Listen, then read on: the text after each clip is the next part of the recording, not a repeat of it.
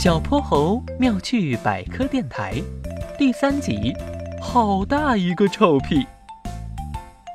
小泼猴和哼哼猪正在爬梯子，爬在前面的哼哼猪，噗的一声放了个长长的屁。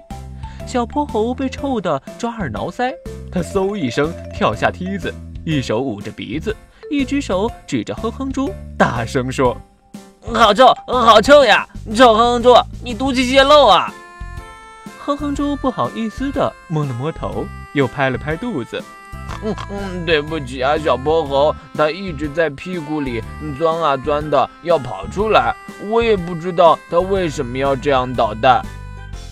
哼哼猪一边说，一边扭着屁股，一脸的委屈。小泼猴哈哈大笑，嘿嘿，原谅你了。你还不知道屁是怎么回事吧？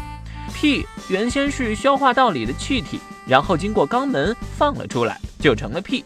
屁当中的臭味主要来自含硫的化合物。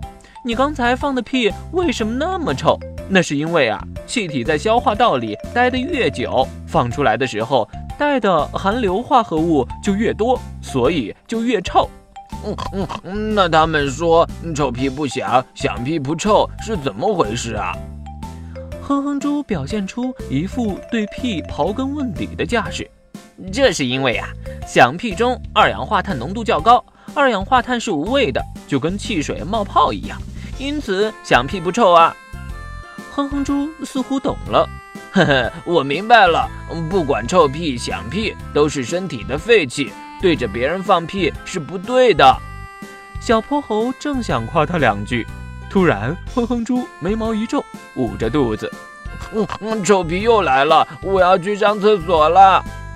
没等小泼猴说话，他就跑掉了。小泼猴妙趣百科，一天一个小知识。